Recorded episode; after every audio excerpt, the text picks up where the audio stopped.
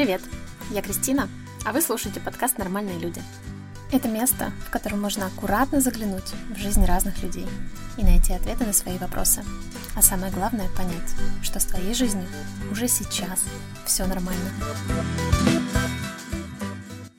Всем привет! Я напомню, что четвертый сезон подкаста у нас о программах, о проектах и о других способах, которые позволяют вам попробовать пожить и поработать за рубежом. У меня уже есть выпуски о волонтерских программах, о программе обмена, о стипендиях от иностранных вузов, с помощью которых можно бесплатно учиться за границей. И сегодня мы обсудим следующую уже по сложности ступень, как остаться за рубежом после обучения. И с гостем сегодняшнего выпуска мы уже знакомы, вы уже знакомы. Если слушали мои другие выпуски, это Катя Пошвина. Привет, Катя. Да, всем привет. У Кати история связана с э, учебой по самой, наверное, популярной среди российских студентов программе. Она училась и учится до сих пор в Италии, и сейчас проходит путь, который я называю «Есть ли жизнь после учебы?». Катя сейчас легализуется в Германии. У нас такой крутой кейс учебы и жизни в разных европейских городах. Катя, расскажи, как дела? У меня все классно, но на самом деле, мне кажется, этот путь можно было бы как-то более толково пройти. Я сейчас очень-очень сумбурно делаю, потому что я жила в Италии, училась там, потом мне захотелось переехать в Берлин, я нахожусь здесь и пытаюсь здесь легализоваться. После двух лет жизни и учебы в Италии я поняла, что это не та страна, в которой я хочу жить. И вот теперь все заново, весь бюрократический ад начинается у меня в другой стране. Ты сейчас э, в Берлине, как ты уже сказала, но это мы с тобой конкретно обсудим чуть-чуть попозже. Расскажи немножко о себе для тех, кто вообще тебя не знает. А, собственно, меня зовут Катя, я из Воронежа.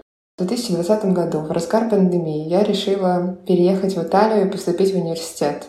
Поступление в пандемии тоже было очень интересное. Там были свои приколы, конечно, но в итоге все завершилось удачно. Я переехала в Италию, и сейчас у меня уже идет третий год обучения. Я все еще не написала диплом, но я сдала все экзамены, у меня закончились все курсы, и я решила, не дожидаясь окончания учебы, уже вот переехать. Я когда готовилась к этому выпуску, у меня прям в голове сразу такая картинка возникла, что мы с тобой э, в Воронеже одним прекрасным летним днем э, несколько лет назад сидим э, в баре в рюмочной культурно коротко, пьем что-то из настоек, и ты мне рассказываешь, как ты всеми мыслимыми и немыслимыми способами апостелируешь документы, приехав из Москвы в Воронеж. Э, бегаешь по этим министерствам образования для того, чтобы все апостелировать, все собрать и отправить уже наконец-таки в институт. Параллельно еще мы с тобой там э, обсуждаем, как было бы классно найти работу в каком-нибудь СМИ итальянском, связанном с футболом, спортом или чем-то таким такая юность, знаешь, э, юная юность, все очень мечтательно было. Сегодня уже ни я, ни ты, мы не живем в Воронеже, и с тех пор прошло, как-то кажется, очень-очень много времени. Расскажи, как появилась идея э, учиться в Италии и какое представление о жизни и об учебе там у тебя вообще в начале всего этого пути были? Что-то совпало из этого с реальностью, что-то нет? А, ну, я начну издалека. У меня Италия — это давняя любовь. Я всегда ее любила, даже еще перед тем, как впервые побывала там. То есть это была какая-то сначала заочная любовь по фильмам, книгам, не знаю, видео в интернете. А, мне всегда очень хотелось поехать в Италию. Когда я первый раз там оказалась, я гуляла по Риму и думала, М, было бы прикольно пожить здесь месяца два, может быть, три. Это максимум, который позволяет туристическая виза. А потом я через полгода второй раз приехала в отпуск в Италию. На тот момент я уже была подписана на кучу всяких девочек, которые переехали в Европу и живут в разных странах. И, видимо, как-то все это сложилось, э, совпало, и я уже такая, хм, а почему бы мне сюда не переехать, тоже поступив в университет? А если вот такие же простые девочки смогли это сделать, то, наверное, получится и у меня. Собственно, я вернулась из этого отпуска второго моего в Италию. Я вернулась, тогда жила в Москве, работала в СМИ и поняла, что я выгораю. Я поняла, что вот эта жизнь, которая в Москве, где ты работаешь 24 на 7, у тебя работа, дом, работа, она мне не очень подходит я увидела в Италии, что может быть по-другому, и я реально захотела вот что-то изменить в своей жизни и переехать туда. С этого момента, как я вернулась э, в Россию, я э, решила больше узнавать о поступлении в университет, э, собирать информацию. И по факту вот за год до переезда я реально начала готовиться и собирать документы, вот, проходить весь этот путь. Расскажи немножко про технический момент поступления. Как ты вообще выбирала вуз? Как ты собирала документы? Важно ли иметь какого-то помощника в этом? Либо можно все сделать самому? Я обращалась к агентству, а, у меня было полное сопровождение, но есть большая разница между тем, как сейчас это происходит, и тогда. Тогда я купила полное сопровождение на год за 15 тысяч рублей.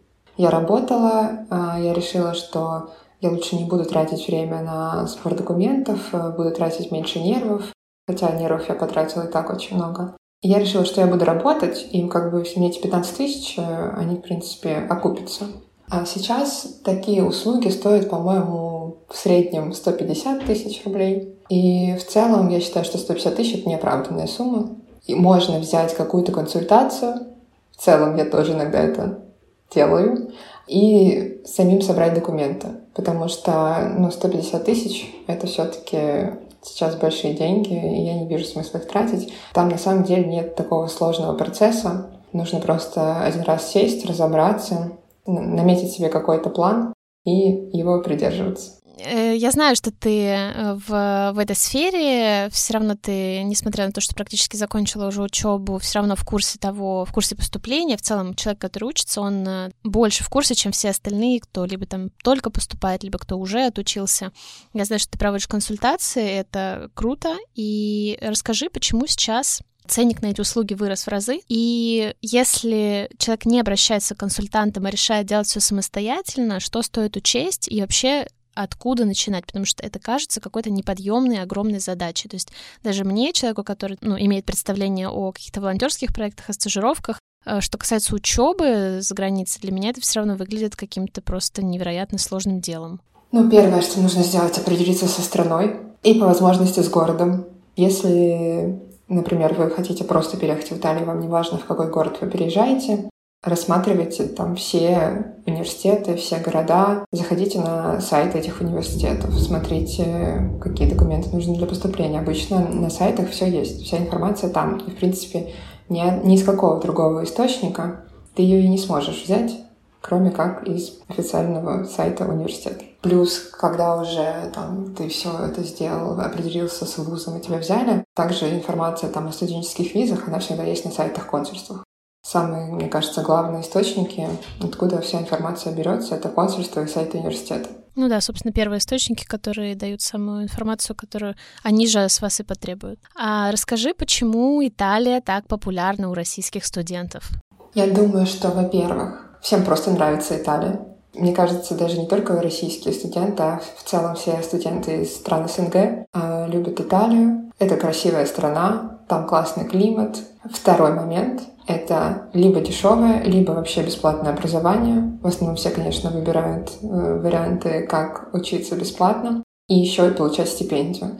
Мне кажется, что в этом плане Италия одна из самых доступных стран но тебе не нужно очень много денег, чтобы поступить, тебе не нужно много денег, чтобы учиться, и тебе не нужно в целом много денег, чтобы там себя содержать. Опять же, все зависит от города.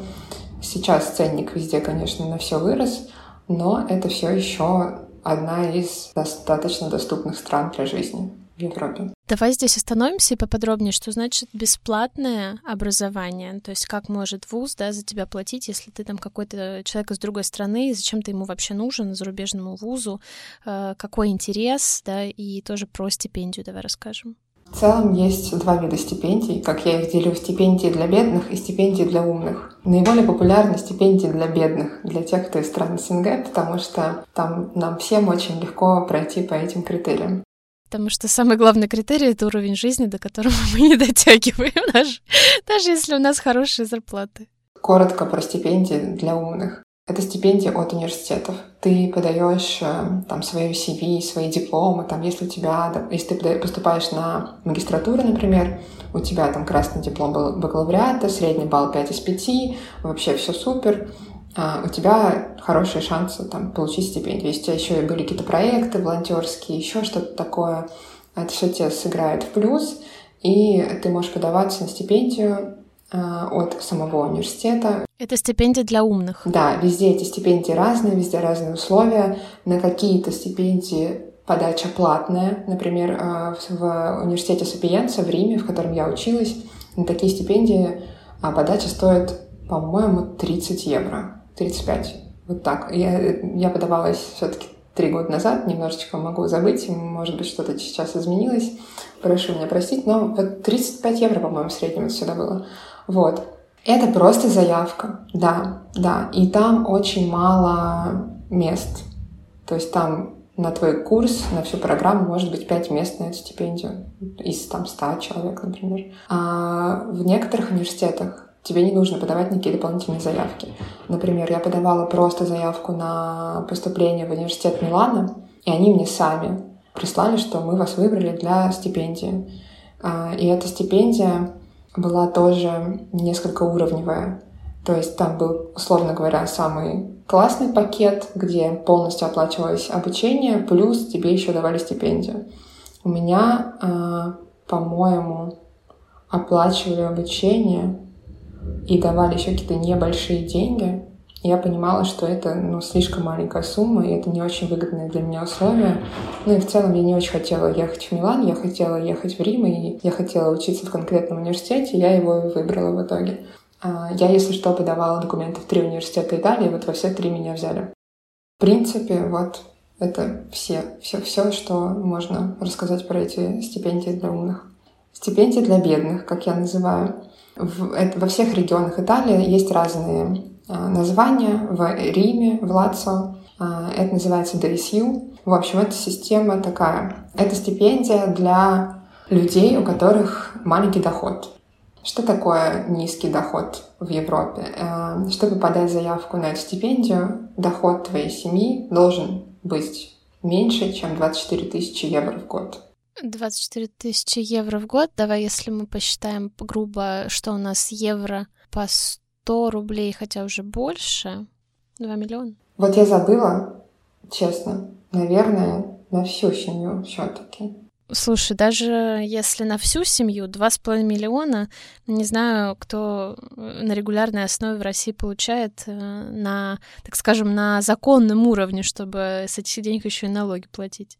Да, это супер, на самом деле, простая э, стипендия. Я сразу оговорюсь, что в каждом регионе разные условия, где-то нужна еще какая-то дополнительная бумажка, где-то там что-то не нужно. В общем, чтобы э, подать документы на эту стипендию, которая называется в Риме DSU Диско, тебе нужно подать документы на тех членов семьи, которые прописаны с тобой в одной квартире. Это важно. Потому что если у тебя в квартире ты прописан с, например, только с мамой, тебе нужно показать документы на маму и еще справку о разводе родителей, например. Если ты прописан с мамой и папой, это самый, мне кажется, простой вариант, где тебе не нужно никакие там дополнительные еще бумаги о разводе показывать, которые тоже переводить и постелировать нужно. Ты просто показываешь доход своих родителей и все. Если у тебя в квартире 10 человек, Тебе нужно показывать доход на всех этих десятерых человек. Поэтому сначала мы идем в Дом управ и берем справку о составе семьи. Там написано, кто там в этой квартире прописан. И дальше на всех членов этой семьи мы берем справку о доходах, то есть выписки с счетов банковских на определенную дату. Обычно это на конец предыдущего года. То есть на 31 декабря предыдущего года, перед тем временем, когда ты подаешь эти документы справки 2 НДФЛ с места работы. Если, допустим, там родители другие члены семьи не работают, то нужно из пенсионного фонда предоставить эти же справки. Плюс ЕГРН на квартиру. И в целом это все. То есть пакет документов не очень большой. И берется он очень легко, просто и достаточно быстро.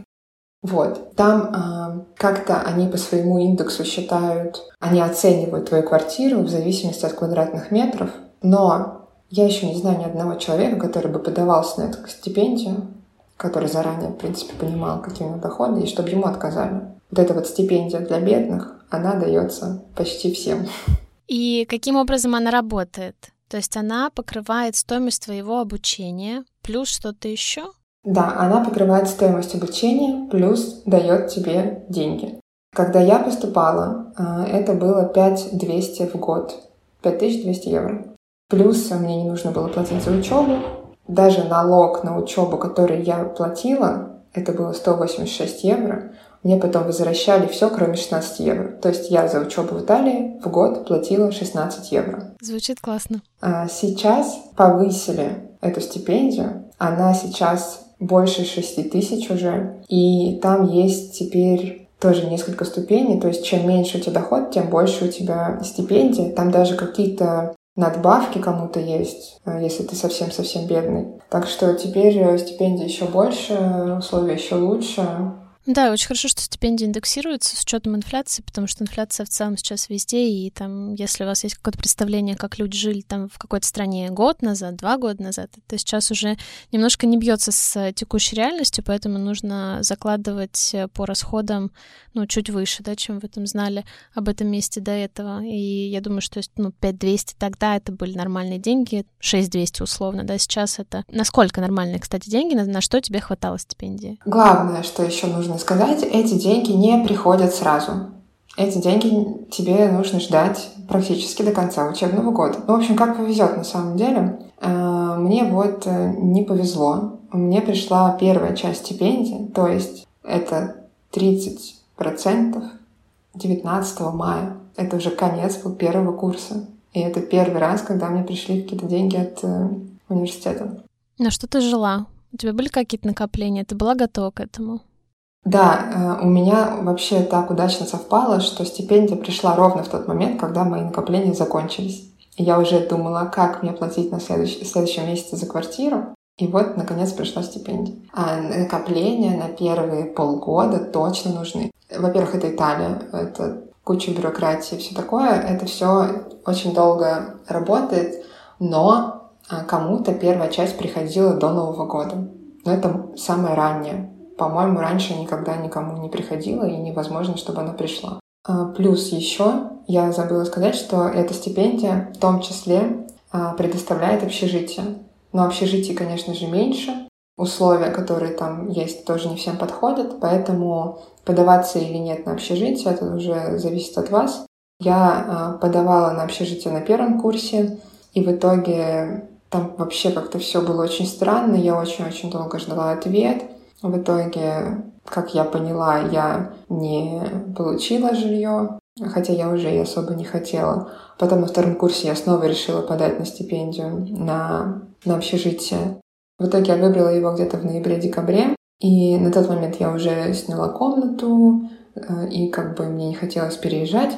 Во-вторых, я, я получила это общежитие в очень э, отдаленном районе Рима, который был рядом с другим университетом, а не рядом с тем университетом, в котором я училась. Если вы получаете общежитие, то какая-то сумма э, за это общежитие вычитается из полной суммы стипендии. Там примерно 150 евро в месяц, то есть вы просто получите меньше денег на руки. Но это, конечно, выгоднее, чем снимать жилье самому.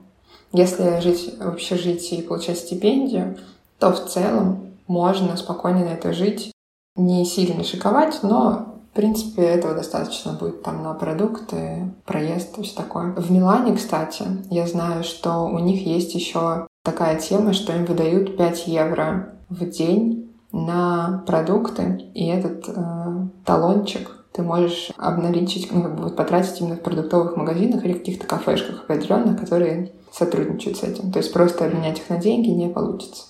Основная статья расходов, когда ты учишься за границей, это жилье при условии, что тебе его не предоставляют. Или есть еще что-то? Ну, жилье, я думаю, да, это самая основная часть расходов, особенно сейчас, потому что цены везде выросли. Еще э, ну, в постоянные расходы можно добавить там сим-карту, интернет, транспорт, продукты, аперитив в Италии, вот это вот все. Расскажи, как ты справлялась финансово, потому что я знаю, что там твои родители тебя не поддерживают никак финансово, они не оплачивают твою учебу, твои хотелки, твои путешествия, то есть все делаешь ты сама. Насколько подъемно для тебя, для самой было жить в Италии, насколько вообще реально там работать, есть ли у тебя право на работу, когда ты учишься, как вообще обстоит дело с зарабатыванием денег? А мне немножко сыграло на руку то, что стипендия пришла так поздно, и потом она как начала одновременно идти и за первый год, и за второй. В итоге, как бы вот первые там полгода я прожила на свои накопления до мая, а потом пришла первая часть стипендии, я как-то жила на нее.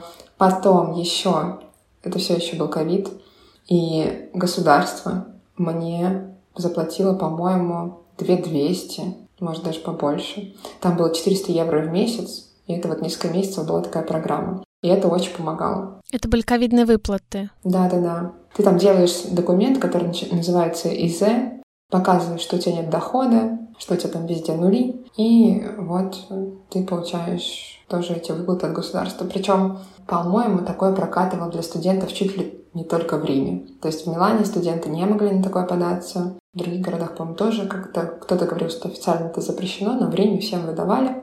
Мы этим пользовались. Причем а, я даже не знала об этом сразу, и в первую волну я не подавала документы. А так я могла бы еще больше, наверное, на 1200 где-то я могла бы больше получить от государства. И, в общем, так совпало, что вот э, эти деньги в один момент практически приходили, приходили, приходили. У меня на счету оказалась достаточно комфортная сумма. И я не скажу, что я прям работала, пыталась искать работу, потому что вот как раз в тот момент ну, у меня с финансами все было хорошо благодаря итальянскому государству. Я спокойно жила, путешествовала, мне на все хватало. А, и когда уже там, деньги начинали заканчиваться, я уже искала какие-то подработки. В основном я фотографировала, я фотограф и пыталась находить клиентов на съемки. С студенческой визой вообще можно, если видим на жительство, можно официально работать 20 часов в неделю, то есть на полставки. У меня много знакомых работало официантками. Многие также работают э, удаленно. Ну, тогда это еще было э, проще и адекватнее работать там на какие-то российские компании или с российскими клиентами. Переводить рубли было просто. Окей. Ну, это такая прям идеальная ситуация, когда ты учишься, и тебе не нужно думать о том, как ты будешь жить там, да. А, расскажи как раз про сам процесс учебы. То есть учеба твоя была на итальянском. Насколько это реально при условии, что ты его начала учить не так задолго до поступления, насколько я помню. И вообще, какова эффективность этой учебы, потому что ну, не знаю, там, ты не показываешь, например, в своем инстаграме, что ты сидишь и постоянно зубришь, учишь что-нибудь такое. То есть э, мы видим, как ты сдаешь экзамены. Я не хочу сказать, что ты ничего не делаешь, я не об этом. Но, например, там, э, из-за ковида вы не ходили на пары, да, у вас там они были онлайн. Вообще расскажи про учебу, чем она отличается от учебы в российском вузе, потому что у тебя ВГУ за плечами, у тебя есть чем сравнить, какие для тебя плюсы, какие минусы. Так, ну я ужасный студент. Я самый плохой пример какого-то прилежного студента. Но если вам нужен пример человека, который переехал в Италию, поступил в университет и при этом кайфовал и постоянно путешествовал, то это я. Вообще, на самом деле, учиться на языке, который ты плохо знаешь, это очень сложно. Я начала учить э, итальянский язык за полгода до переезда. Я сдала 1 сентября удаленно вступительный экзамен при университете. Это было супер легко, супер лайтово. Там особо ну, не проверяли какие-то мои грандиозные знания в итальянском.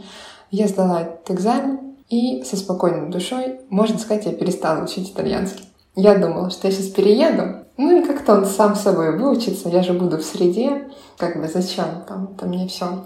У меня еще перестала заниматься преподаванием, преподаванием та девочка, с которой я занималась, мне с ней очень нравилось. И в итоге я как-то не смогла найти себе нового учителя, с которым мне комфортно. Я какие-то там курсы еще пару раз покупала, но как-то это все так, одно название. Можно сказать, что нормально я больше языком не занималась. И это огромная ошибка. Пожалуйста, не повторяйте ее, если вы переезжаете в другую страну и вам нужно учиться на другом языке, который вы не очень хорошо знаете. Тратьте больше времени на учебу этого языка. Ну, в общем, каким-то образом я в итоге все равно все экзамены сдала, но это просто с Божьей помощью, я не знаю, с какой-то удачей, и вообще Вселенная мне помогала. Но про различия. Самое главное — это актуальность. Я помню, что я училась на журфаке в России, и у нас некоторые учебники были из Советского Союза. Ну, там прям вообще какой-то трэш был. Мы шрифты от руки должны были писать на, на, на, на там, чертить на каком-то предмете. Шрифты, газетные шрифты. У нас был такой предмет, который называется газетные шрифты. Ну, по-моему, до сих пор есть на журфаке, в Воронеже точно. И зачем, это непонятно. В общем, очень было много неактуального, очень много было теории, и практики у нас вообще почти не было в университете.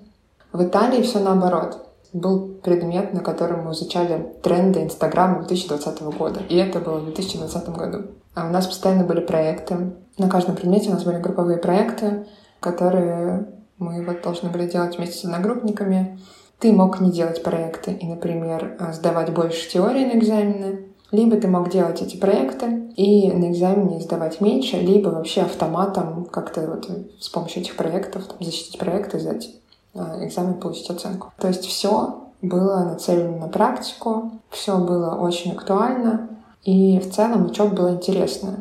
Но из-за того, что я не супер прилежный студент, я не скажу, что я прям впитывала эти знания и прям училась. А вообще итальянцы, например, они учатся 24 на 7 практически. Они начинают готовиться к экзамену за несколько месяцев, они тратят на это много времени, они спят ночами. А я могла по привычке, как в России, начать готовиться к экзамену за два дня. И это, это так себе пример, но ну, просто знаете, что так тоже можно, но это очень стрессово и, конечно, не самая лучшая идея. Я могла не посещать там лекции даже онлайн и уехать в какое-то путешествие. Вот, вот так вот я училась. Ну, слушай, у этого поведения есть определенные риски. Давай мы их тоже озвучим.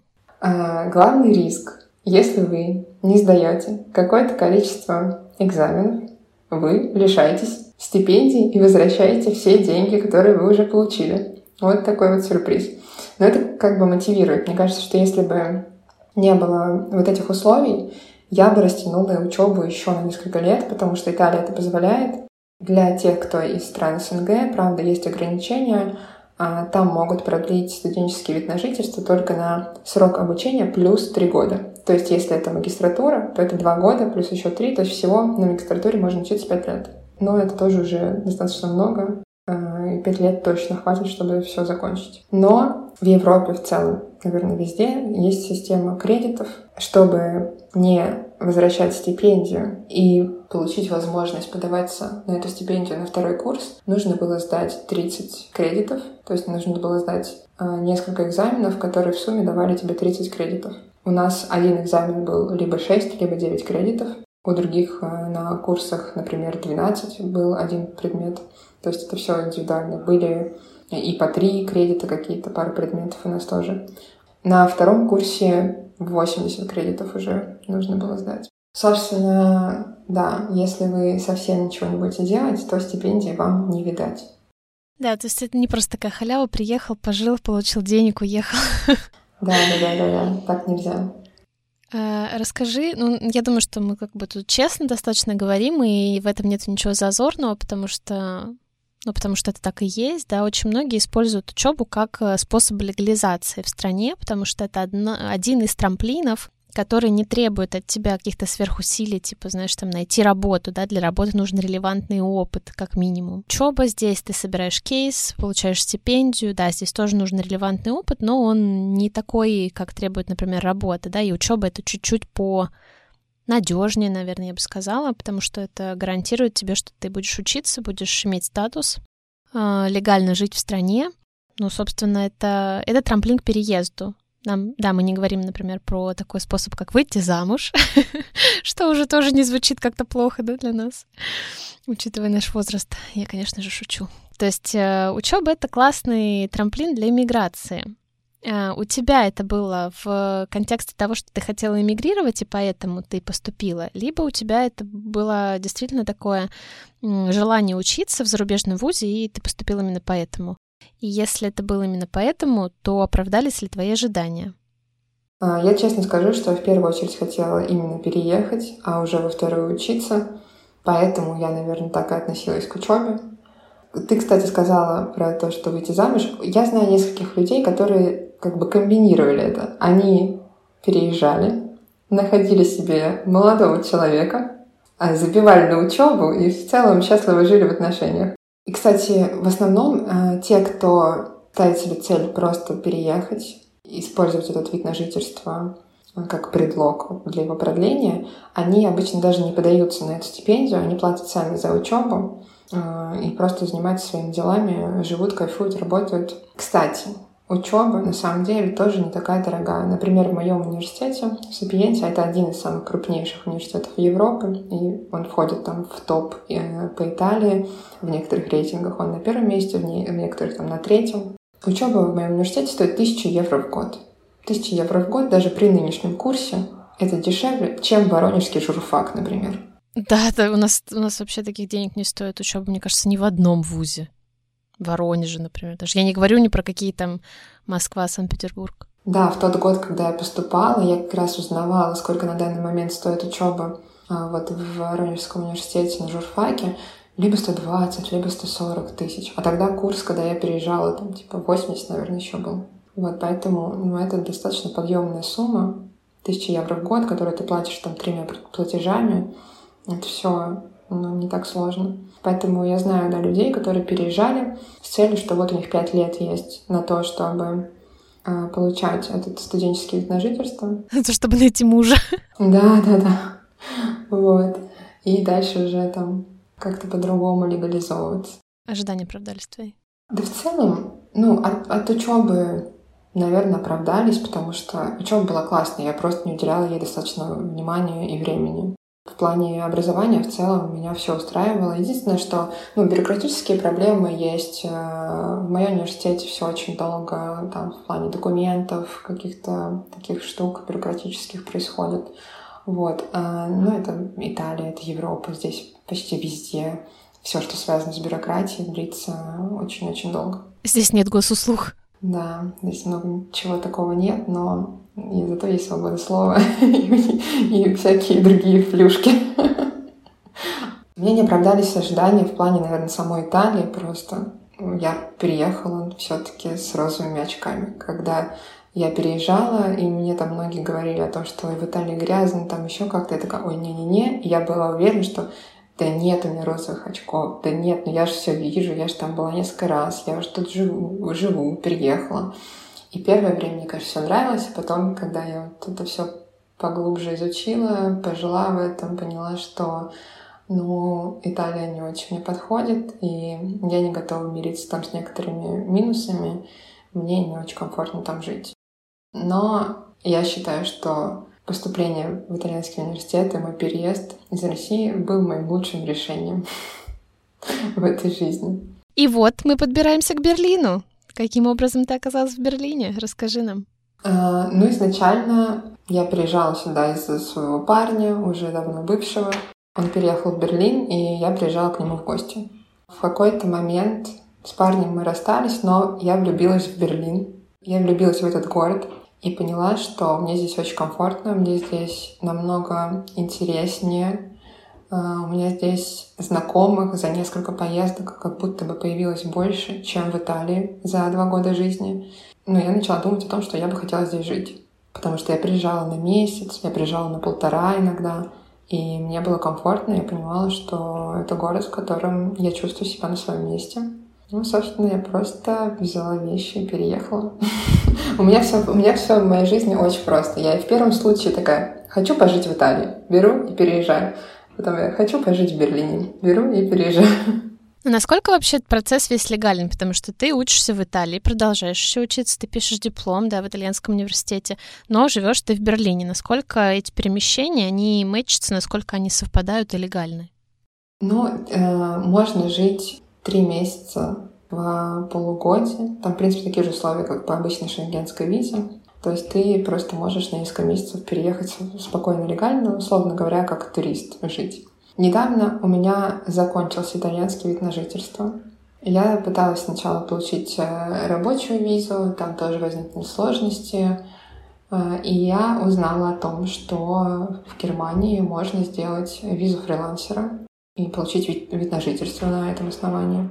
И оказалось, что в Берлине сейчас это сделать очень легко, и очень многим русским выдают. В основном, в основном это все, конечно, русские, которые уехали от войны, которые против. И я, я решила, что надо, наверное, подаваться на эту визу, на этот вид на жительство, потому что других вариантов я особо не видела. Потому что у меня сейчас из вариантов был возвращаться в Италию минимум на полгода, потому что, опять же, в Италии все процессы очень-очень долгие. Я подалась на продление своего нынешнего э, студенческого вида на жительство в апреле. Мне дали запись на прием на личный, личный поход в Квестуру на 11 декабря аж, чтобы я пошла, сдала отпечатки пальцев, принесла оригиналы документов, и потом, после этого, минимум два месяца должно пройти, чтобы тебе прислали на руку карточку, э, вот этот вид на жительство. То есть а мой вид на жительство закончился в конце августа,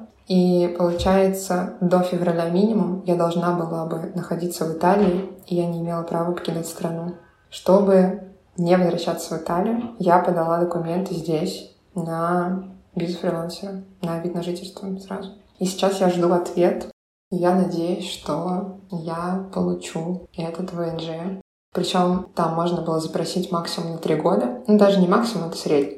Большинству людей, которых я знаю, выдают на три года. Вот, я запросила на три года, и я даже не представляю, насколько я буду счастлива, если три года мне нужно будет сталкиваться опять с этим бюрократическим адом и легализацией. Да, это, наверное, история про то, что даже несмотря на то, какие сейчас времена, все реально. Как минимум у нас есть кейсы людей, которых мы там не просто о которых мы слышали, там, да, я знаю Катю, я ее лично знаю, мы с ней подружки. Если у нее получится, вы тоже будете знать человека. Я, ну, уверена, что у нее получится. То есть, несмотря на то, что сейчас происходит и какие времена, да, так скажем, а, все равно все реально. Да, я, я здесь в Берлине уже состою в очень многих разных сообществах, комьюнити. Есть даже огромная, на несколько тысяч человек, там группа, чат э, в Телеграме по получению там визы фрилансера. И в Берлине, по-моему, никто не знает ни одного человека, которому отказали. В Берлине это проще, чем в других э, городах Германии, так что если кто-то заинтересуется, имейте это в виду. Плюс, если вы оппозиционно настроенный человек из России, э, вам, ну, чуть-чуть, наверное, может быть, даже и проще будет это все получить именно из Берлина. Потому что изначально до войны э, нужно было сначала подаваться у себя там в стране на визу D, а потом уже приехать сюда и менять это, конвертировать вид на жительство. Э, но из-за войны, из-за всех этих событий можно подаваться отсюда, написав письмо о рисках. Я, например, писала, что я не могу сейчас находиться в России и подавать документы оттуда, потому что там я выходила на митинги. Фотографии с, с этих митингов с, с моим лицом есть в итальянских СМИ. Я прикрепила скрины. А, я там сказала еще, что я много писала в соцсетях о том, что я против организовывала эфиры на антивоенные темы. В общем, если у вас есть какой-то такой кейс, это тоже вам поможет получить ВНЖ. Расскажи немножко про свой путь вообще в Берлине в целом, потому что, как я уже сказала, там у тебя нет богатых родителей, которые оплачивают тебе все твои хотелки. И у тебя такой классный кейс относительно того, что ты self-made, и я хочу это подчеркнуть, что мы говорим сейчас не про успешный успех какой-то, да, который в Инстаграме можно увидеть у блогеров или еще что-то такое, про реальную жизнь, в которой, ну, нету никакой халявы, нету никаких легких денег, даже если это кажется так. И мы с тобой достаточно близко общаемся, я ценю все то, что чем ты со мной делишься, и я знаю твой путь, и я знаю, что он про работу, я знаю, что он про, ну, не просто, может быть, про работу где-то, да, а про, в том числе про работу над собой, и я бы хотела здесь э, еще раз, наверное, сказать про то, что если вы видите, что у кого-то что-то где-то красиво и так быстро получается, это не совсем про реальную жизнь. Все-таки в реальной жизни я хочу на этом настаивать, э, потому что я действительно так считаю, что в реальной жизни все, что мы имеем, оно зарабатывается трудом, не... Я не говорю о том, что каким-то непосильным, да, я не говорю о том, что каким-то изнуряющим, но в любом случае для того, чтобы что-то в этой жизни получить, нужно что-то делать, не карты желания клеить, да, и не медитировать на успех, а брать и ручками, да, или там ножками куда-то ходить, с кем-то знакомиться, переезжать, учиться, смотреть, э, слушать, э, расширять свою картинку мира. И я знаю, что ты за то время, пока ты живешь э, не в России, успела уже побыть и организатором концертов, и официанткой, и чего ты только не делала. Расскажи нам немножко про то, что было, и как ты вообще к этому относишься, к этому периоду твоей жизни. Я сейчас начну как-то тезисно на все отвечать, потому что затронула разные темы. Во-первых, вот я максимально не про успешный успех. Я транслирую какой-то стиль бомжа, мне кажется. Но если можно, я могу там припиарить свой инстаграм, вы можете подписаться и увидеть там разные челленджи. В том числе я, когда жила в Италии, проводила челлендж «Жизнь на 100 евро». Это не включало оплату аренды за жилье, но это включало абсолютно все остальные расходы. И я в этот челлендж укладывалась. Потом я проводила там челлендж «Жизнь на 150 евро» спустя полгода. В общем, у меня не успешный успех, у меня стиль бомжа и э, супер экономная там жизнь. Когда я путешествую, я, например, использую коучсерфинг, нахожу дешевый билет, но это другая тема, но это вот о том, как я в целом выкручиваюсь. Продукты по акции покупаю в основном. Вот. Но э, не скажу, что я как-то там настолько на себе сильно экономлю, что это заставляет мне дискомфорт или что-то еще. Я живу там для себя очень комфортную жизнь, и все в этом плане хорошо. Сразу такой дисклеймер. А, еще я хочу сказать, что когда вы переезжаете в другую страну, вам нужно быть максимально открытыми ко всему, к новым знакомствам, к каким-то там новым э, местам, новым возможностям. Мне кажется, что когда я жила в Италии, я не очень сильно это использовала, хотя, с другой стороны, я могу сказать, что в Италии просто в целом меньше было возможностей, движухи, каких-то комьюнити интересных. И вот именно поэтому я решила переезжать в Берлин, потому что здесь вообще крутится вся жизнь. Здесь очень много сейчас особенно эмигрировало интересных людей. Я опять, конечно же, в русскоязычной тусовке, но при этом здесь есть э, возможности каких-то проектов. Э, я сейчас э, работаю в команде YouTube-канала, э, который тоже здесь базируется в Берлине.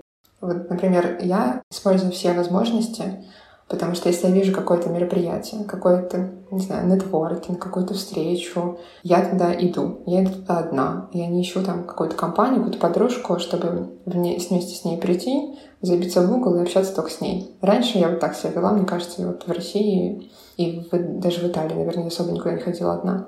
Здесь я прям поставила себе задачу, что я хожу, знакомлюсь с людьми, я везде говорю, что там, например, я ищу работу, что я открыта для проектов, я могу быть полезной тем-то и тем-то. И это очень важно. Не закрываться в себе, не уходить там в какие-то просто дружеские связи, а искать везде какие-то возможности. В Берлине, да, у меня был опыт работы официанткой, но он продлился там полтора месяца. А, закончился не очень хорошо, и я поняла, что это не мое. Я лучше другими делами буду заниматься. Ну, однако, это тоже такое, знаешь, для, для нас, там, для людей, которые постоянно занимались какой-то умственной работой, да, умственным трудом, это немножко выглядит как дауншифтинг. Как ты вообще с этим, ну, к этой мысли пришла, да, как, как ты на эту мысль согласилась, и даже если ты по итогу решила, что это не твое, и ты больше не будешь, как вообще эти полтора месяца проходили? Ну, самое сложное было морально на это пойти э, и решиться, потому что, да, я человек, который работал в России в крупных э, СМИ. Э, у меня ни разу в жизни не было опыта работы официанткой или где-то еще вот в такой сфере. Э, я там, у меня первая строчка в трудовой книжке — арт-директор. И после арт-директора Катя идет официанткой работать. Конечно, мне было сложно, но я решила как-то к этому отнестись, во-первых, как к какому-то новому опыту и приключению, а во-вторых, ну, у меня просто закончились деньги. Я переехала в Берлин, где у меня квартира сразу стала стоить в два раза больше, чем в Риме. В принципе, те деньги, которых мне хватало и на еду, и на развлечения, на какие-то походы в рестораны, на путешествия, это все сразу уходило только на жилье. В целом, там у меня еще залог, э, в общем, какие-то такие были траты в первый месяц сумасшедшие, в какой-то момент я поняла, что вот у меня там 100 евро на карточке, надо что-то делать, иначе в конце месяца мне ничего, мне нечем будет платить за жилье. Я сначала хотела устроиться в какой-нибудь итальянский ресторан, потому что я подумала, что без знания немецкого, но со знанием итальянского это будет логично и проще. А в итоге я пришла в один итальянский ресторан, и меня туда спустя два часа стажировки сразу захотели взять официально. А я с итальянским видом на жительство, естественно, работать официально не могу. А, ну, там, может быть, как-то это можно было провернуть, хотя, наверное, вряд ли. Но никто этим не хотел бы заниматься. В общем, никому такие сложности не нужны, да и мне тоже. Я сама понимала, что я не очень хочу сейчас официально светиться, потому что мало ли, как там что с документами. В общем, давайте никому не будем об этом рассказывать. Вот. И я а, чисто случайно решила заглянуть в грузинский ресторан и спросить у них насчет работы там. В итоге там все говорили по-русски, все были только рады, если ты хочешь работать неофициально. Вот, и я там проработала полтора месяца. В принципе, мне было прикольно. Я, я приходила на работу всегда с хорошим настроением. Мне там грузины в первую очередь всегда любят делать комплименты. Мне это повышало настроение, гости мне делали комплименты. И я к этому относилась как не знаю, к какому-то мероприятию, на которое я прихожу, чтобы поднять себе настроение. Вот так вот я относилась к работе, при этом я работала хорошо, тоже там в этом не было проблем. Но в какой-то момент я поняла, что да, я все таки наверное, создана для чего-то другого в этой жизни.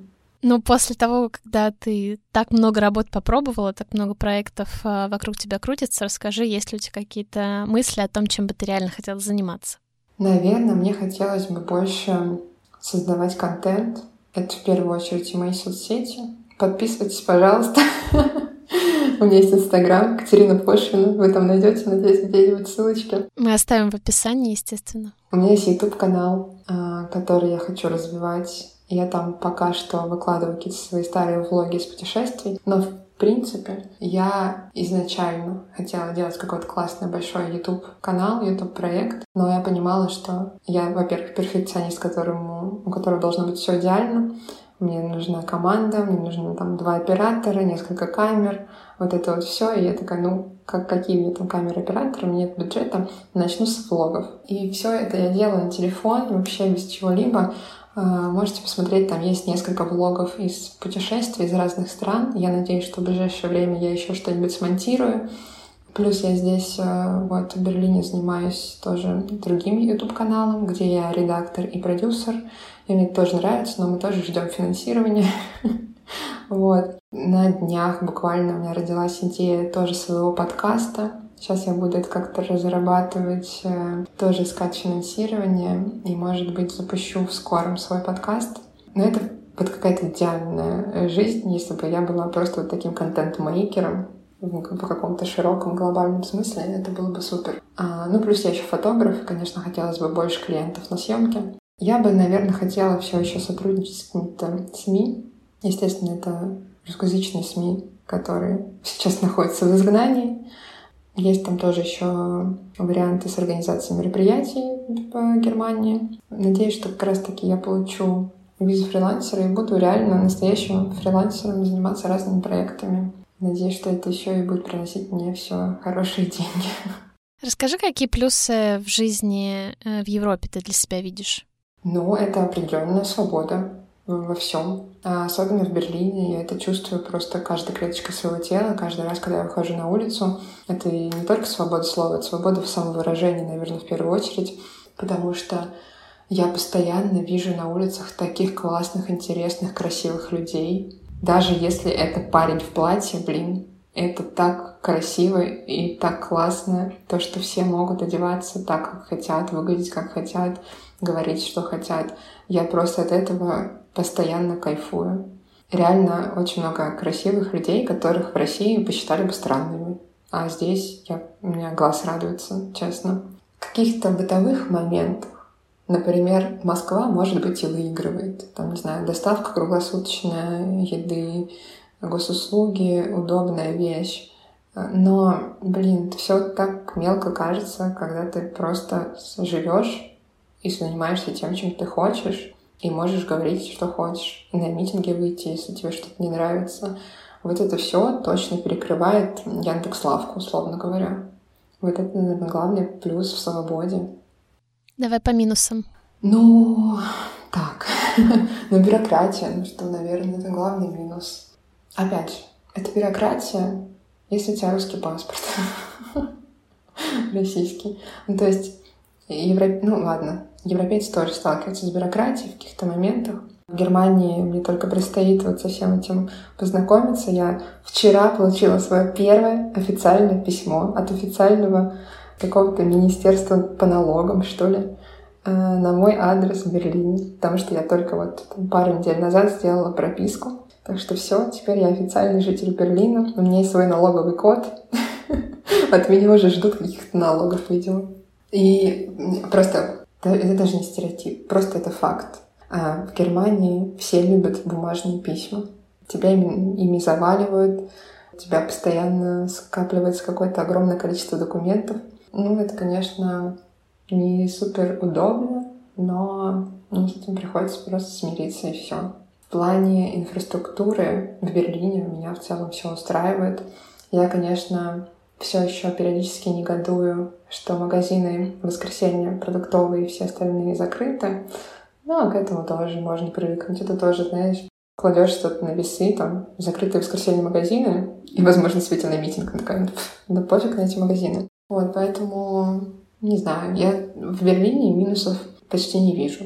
Расскажи, что бы ты посоветовала, рассказала, подсказала тем, кто задумывается о переезде.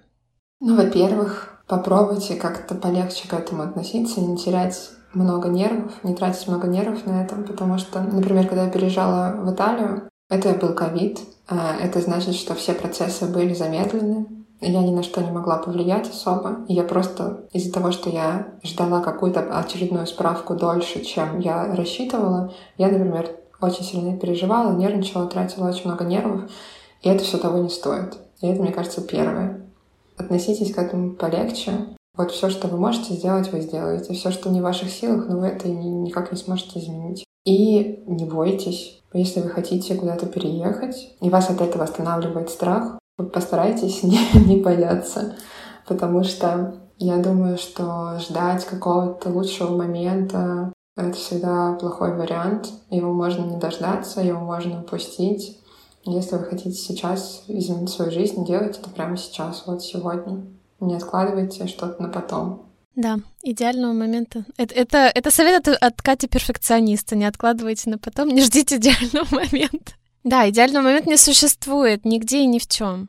Я просто такой же человек, который постоянно что-то откладывает, а потом я сижу, анализирую и такая, да блин, нужно делать прямо сейчас. Что я откладываю? Вот я сейчас неделю была в какой-то апатии, и теперь я каждый день выхожу из дома, у меня прям цель, что я каждый день куда-то выхожу, что-то делаю, с кем-то вижусь, потому что лежать, э, смотреть YouTube э, можно вечно, можно вечно что-то откладывать, но это вас не приближает э, к какой-то вашей идеальной, интересной жизни. И еще совет тем, кто переезжает.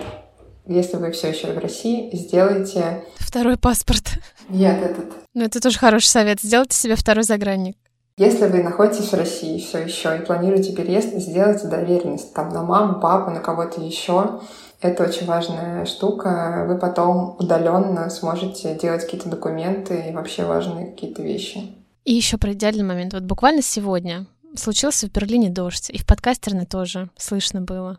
И в итоге, после часа мучений и откладываний, я Кате сказала, я выбираю так, как есть сейчас, чем никак. Поэтому вот, сделайте что-то уже сегодня, уже сейчас. Поэтому я извиняюсь за свой звук, надеюсь, он будет нормальный. Скажи, ты приедешь обратно строить прекрасную Россию будущего? Ну, во-первых, я в целом для себя решила, что пока идет война и пока у нас действующая власть, я не поеду в Россию. И я там не была, по-моему, через пять дней будет ровно как два года. Я не была в России ровно два года. Я не видела свою семью, родителей, друзей. И я туда в целом готова вернуться только когда закончится война и сменится власть. Готова ли я вернуться на совсем и строить там прекрасную Россию будущее, я пока не знаю. Потому что как мы можем что-то загадывать в наше время? Непонятно, на какую власть сменится действующая. Непонятно, что будет происходить.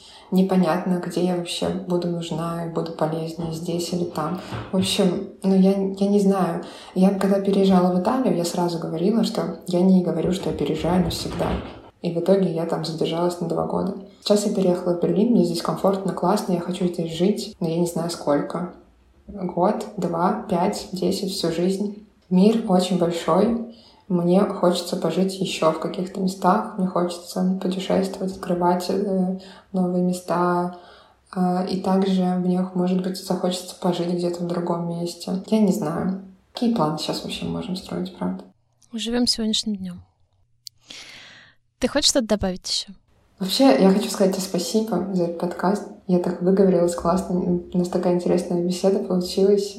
Я не знаю, если какие-то вопросы у кого-то останутся, все могут смело писать мне, например, в Инстаграм. Я, если чем-то смогу, помогу. Это здорово. Спасибо, что ты оставляешь возможность людям задать тебе вопросы. Также можно спрашивать у меня. Мы с Катей открыты к любым вопросам, мы поможем, и к нам можно обратиться.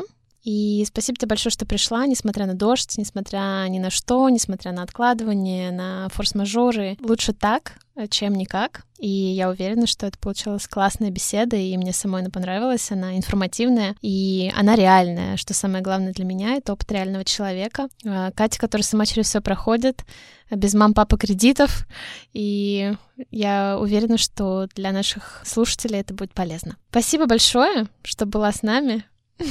И спасибо вам, что слушали. Пока-пока. Пока-пока.